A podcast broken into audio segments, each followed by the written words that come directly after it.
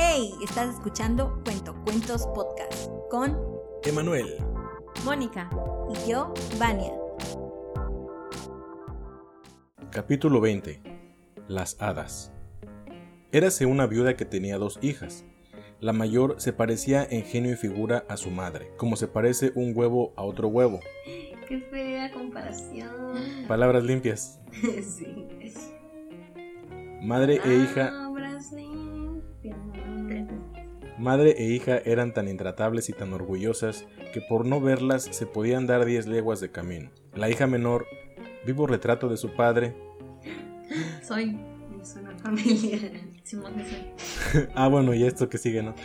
Tanto por su Ah. dulzura como por su buena condición, era Ah. una de las más encantadoras niñas que el sol alumbra. Ves si soy. Olvídalo. Como el lobo y la vulpeja, ambos son de una conseja. Ay, ay, ay, ¿Qué es pulpeja? no sé. Pues era una... un- oh, ¿Qué pasó? Una oveja, ¿no? A ver, vamos a ver, vamos a... Para no caer en... Ve, cordero, pulpeja. Cordero de Dios. Vulpeja... Guau, ay, pulpeja de Dios que quitas el... es una zo- es, es una zorra. Ah, Ahí va. Dije, pulpeja de Dios, no manches. Todos los animales son de Dios, fíjate. Bueno, sí. Como el lobo y la vulpeja, ambos son de una conseja. La madre quería a la hija mayor como a las niñas de sus ojos. Al propio tiempo que sentía por la menorcita una aversión horrible. Ves, sí, sí, mamá con Moni. A Moni se la quiere, a mí no. Porque siente una versión horrible. Sí. Al propio tiempo que sentía por la menorcita una aversión horrible, tanto que la obligaba a comer en la cocina y a trabajar día y noche sin descanso. La pobre niña, amén de mil otros padecimientos e injurias, tenía que ir por agua dos veces al día, a más de media legua de distancia y volver cargada con un gran cántaro lleno. Un día, estando junto a la fuente, acercóse a ella una pobre vieja y le pidió de beber. De mil amores, señora abuela. contestó la hermosa niña, y lavando el cántaro con mucha gracia, sacó agua del lugar de la fuente en donde más cristalina estaba, ofreciósela a la vieja y para que pudiese beber con más comodidad, sostenía el cántaro con su linda mano. La buena mujer, así que hubo bebido, le dijo, Eres tan linda, tan amable, tan buena, que no puedo menos de concederte un don especialísimo. Ah, como esta de Masterchef. Esta Talina. ¿Qué la dama del buen decir. sí es cierto. Eso también me desesperé escuchando. ¿La qué? Se desesperó, dice. Me desesperé escuchando. La Chef Betty, la quiero mucho. Espero que cuando este episodio salga todavía salga ella. Este en Masterchef. Masterchef. Masterchef. Sí, sí, sí. Masterchef. Ok. Es de advertir que la supuesta vieja era nada menos que una hada, la cual, deseando probar hasta dónde llegaría el buen corazón de la hermosa niña, había tomado la figura de una pobre mujer del pueblo. Te concedo Prosiguió la hada. el don de que a cada palabra que pronuncies Veas a Talina Fernández. cocines unos chiles rellenos. No. Salga de tus labios una flor una piedra preciosa. ¿Qué? Cuando la hermosa niña llegó a su casa, a su madre la regañó. Ah, no. su- A su, ma- a su madre la regañó. Cuando la hermosa, cuando la hermosa niña llegó a su casa, su madre la regañó mucho. ah, Su madre la regañó mucho porque había tardado en volver de la fuente. ¿Ves que sí soy? Perdón, ¿y por qué dice una V nomás? Verga, iba a decir. Verga. No sé qué. Dale sus mierdas. Eran chiapanecos. ¿Y qué dijo? güey? Perdóneme. Quítale, quítale la V, quítale la V. Perdóneme, perre verga. Por eso, por eso tiene cierta versión la mamá. Así. Ya, pues, mierda. Perdone, madre mía. Ay, madre mía. Madre. Perdone, madre mía. Dijo. Ah. Dijo la pobre niña.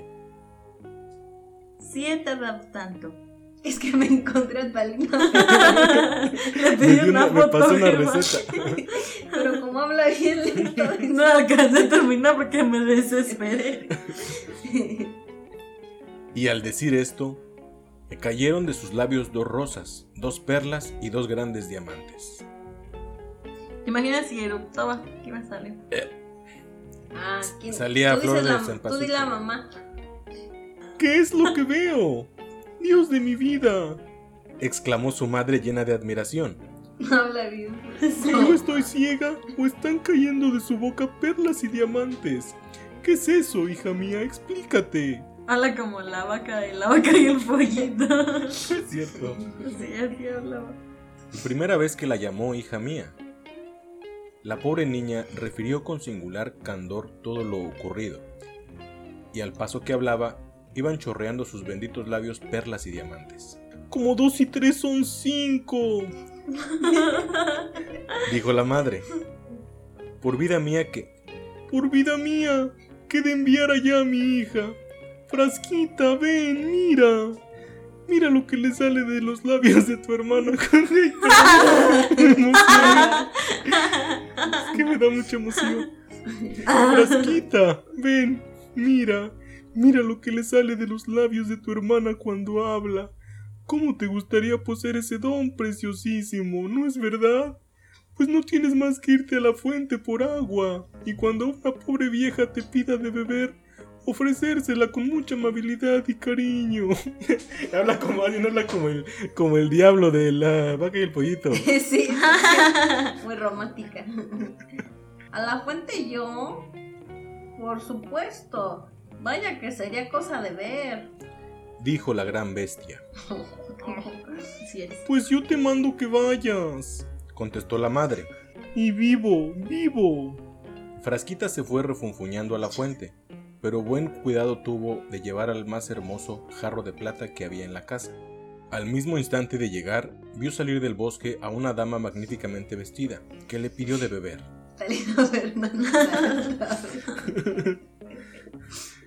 Era la misma hada, que había tomado la figura y el traje de una, de una princesa para probar hasta dónde llegaría el mal corazón de esta muchacha. ¿Piensa que he venido para darle de beber a su señoría? Contestó la necia orgullosa. Cabalito, para eso habré traído sin duda este hermoso jarro. No había caído. ¿Tiene sed? Pues échase de bruces su merced y beba hasta que reviente. Malas entrañas tienes. Chefeti. Contestó la hada sin alterarse. Corriente, ya que tan amable eres, te concedo el don de que a cada palabra que profieras salga de tus labios una víbora o un sapo. Así que su madre vio a Frasquita, le dijo. ¿Qué tal, hija mía? ¿Qué tal? ¿Qué tal? Contestó la muy sopenco, y Sape escupió dos víboras y dos sapos. ¡Válgame la Virgen de las Angustias! exclamó la madre santiguándose. Esto debe ser obra de la pícara de su hermana, me la pagará. Y sin encomendarse a Dios ni al diablo, puso a la inocente hermana como nueva y la solfeó de lo lindo. La pobre muchacha echó a correr y se refugió en el bosque cercano. Encontróla el hijo del rey, que volvía de cazar, y como la viese tan hermosa, le preguntó qué hacía en, e- en aquel lugar tan solita y por qué lloraba. ¿Qué tan solita, mi reina? Oh, era la, despídete bien. ¿Quién quiere ser el príncipe? Digo, No, va la muchacha la, Ah, voy la a- buena. Ay, de mí, señor, mi madre, vea. Vea, verga. Vea, me ha echado a la calle. El hijo. Ah, no, eso no. Siempre me quiero ¿Yo echar qué? todo. vas? El hijo del rey, que vio salir de su boca cinco o seis perlas y otros tantos diamantes, le rogó que le descifrase aquel misterio. Entonces la muchacha le refirió la aventura desde la cruz a la fecha. El hijo del rey enamorado como un tonto y conociendo que un don de tal calibre valía mucho más que todo lo que la otra novia cualquiera, valía mucho más que todo lo que otra novia pudiese traerle en dote. Se la llevó al palacio de su padre y se casó con ella. En cuanto a la hermana, llegó a hacerse tan aborrecible que hasta su propia madre la echó de la casa, y la infeliz, después de haber ido de socos en colodros, sin que nadie quisiese ampararla, acabó por dejar los huesos en un solitario rincón del bosque. Moraleja. Pueden mucho en los espíritus los diamantes y los doblones, pero más pueden y es justo buenas palabras y acciones. Y recuerden amigos, la honradez bien soberano mil disgustos ocasiona, pero al fin tarde o temprano alcanza digna corona. Este fue el cuento de las hadas de Charles, Charles Perrault, algo así se dice. y pues bueno, déjenme hablarles un poquito de Charles. Él era hijo de un abogado muy importante del Parlamento francés. Nació el 12 de enero de 1628. Su familia era ¿Qué? el 12 de enero de 1628. Su familia era rica, así que pudieron darle estudios muy buenos. Además de eso, un ministro llamado Colbert le ayudó a, entrar a la Academia Francesa, donde descubrió que le gustaba mucho la literatura y las lenguas que ya no se hablaban. Consiguió entrar en un... Por eso le dijo que hablara en zapoteco. Eh, consiguió entrar en un colegio de abogados muy importante para seguir con la chamba de su padre. Con el apoyo que recibió consiguió hacer eh, cosas muy bien remuneradas y que le hicieron que se ganara el respeto de la gente y la admiración, ¿no? Y como él no quería olvidarse de la, de la literatura, él empezó a, a, escribir poemas y textos que elogiaban al rey y a los nobles, así que se, se aseguró un lugar permanente en la, en la realeza, básicamente andaba como de barbero. Más tarde se casó con Marie Wicon, con la que tuvo tres hijos. Poco después de abandonar su trabajo como funcionario y después de alejarse de la realeza y del dinero, en 1683 empezó a escribir cuentos, libros de fantasía y poemas que le hicieron famoso. También era muy conocido por una pelea de literatura. Algunos decían que los poetas que escribían de temas antiguos eran mejores que los poetas que escribían de temas más nuevos, y él escribió una obra comparando a los dos tipos de poetas para aclarar el tema. Bueno, finalmente Charles murió en, en París el 16 de mayo de 1703. Eh, él, como les mencionaba, él, él escribió varios libros y cuentos. Los más importantes son Caperucita Roja, La Cenicienta, El Gato con Botas, La Bella Durmiente y Pulgarcito. Estas historias se han convertido en cuentos muy populares, tanto de transmisión oral como escrita. En 1697 publicó un libro que llamó Historias y Relatos de Antaño, cuentos de mi tía Ansarona, que publicó con el nombre de su hijo y no con el suyo, porque no quería parecer infantil. Este libro tenía muchos cuentos de fantasía que estaban escritos en verso y prosa. Pretendía que los cuentos divirtieran a los chicos y a las chicas de la época, pero hizo más que eso. Después de su muerte, estos cuentos inspiraron a muchos escritores de fantasía y además llegaron a muchos otros pueblos europeos donde, tuvieron mucho éxito. Estos cuentos se convirtieron en películas que son muy conocidas en todos los países. Básicamente, eh, este es un poquito de, de este señor, de este autor, Charles P. Perrault, de Francia. Yo siento que se parece más a, bueno, una fábula obviamente, porque pero las fábulas no son siempre con animales. ¿verdad? Sí, o sea, es como la regla, pero te digo, parece más una fábula porque hasta yeah. ahí especifica moraleja y ya te dice como como la enseñanza. Obviamente es, siento que es un cuento completamente dirigido para, para, que se para niños. O que le tiene palabras altisonantes, vean. que nuestro público no se dio cuenta, pero en el PDF Contexto.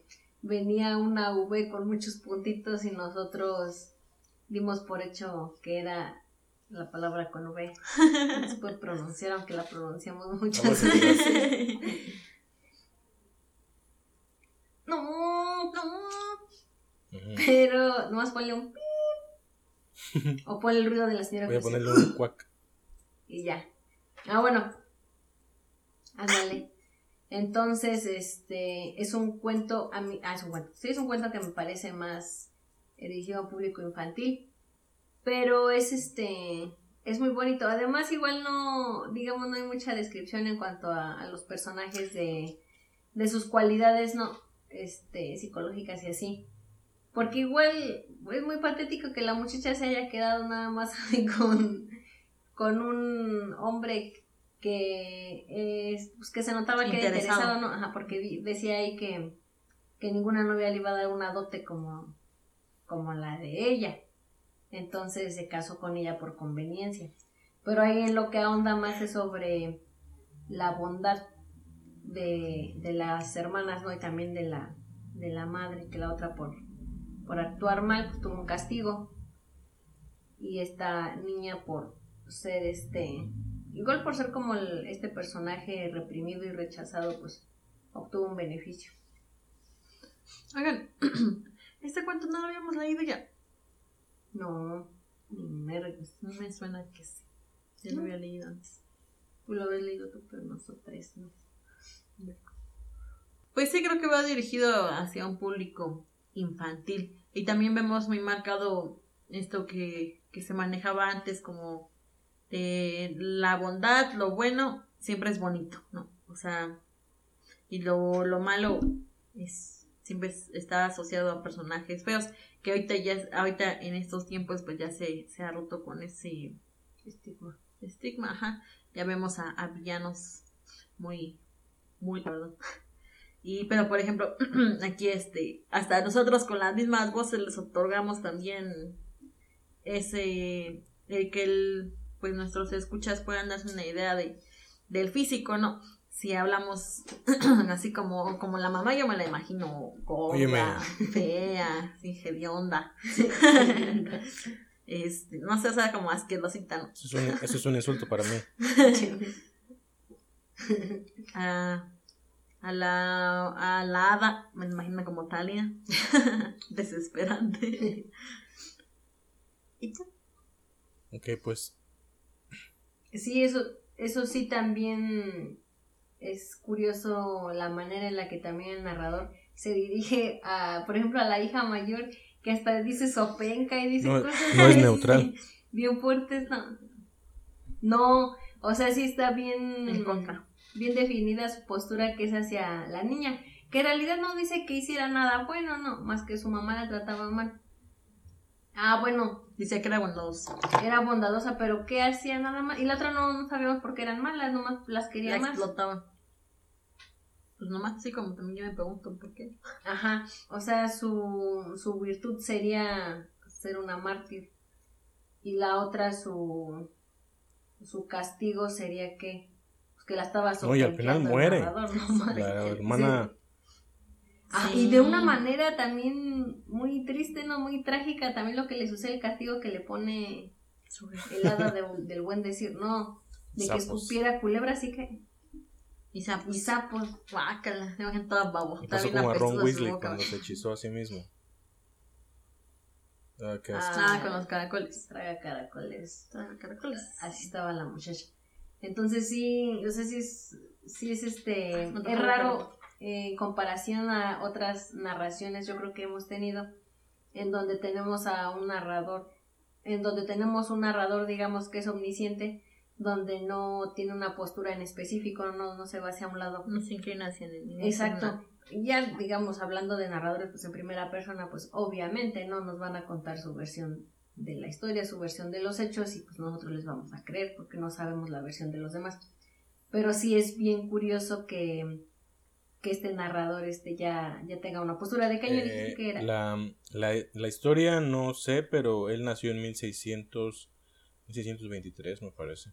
Entonces ya tiene bastante. Ah, bueno, también, ajá, también en la época, en, El digamos, en la que contexto. pudo desarrollarse, ajá, el autor, el contexto, este, histórico, social y todo eso, pues ya, ya te das una idea de el por qué no de, de su narrativa.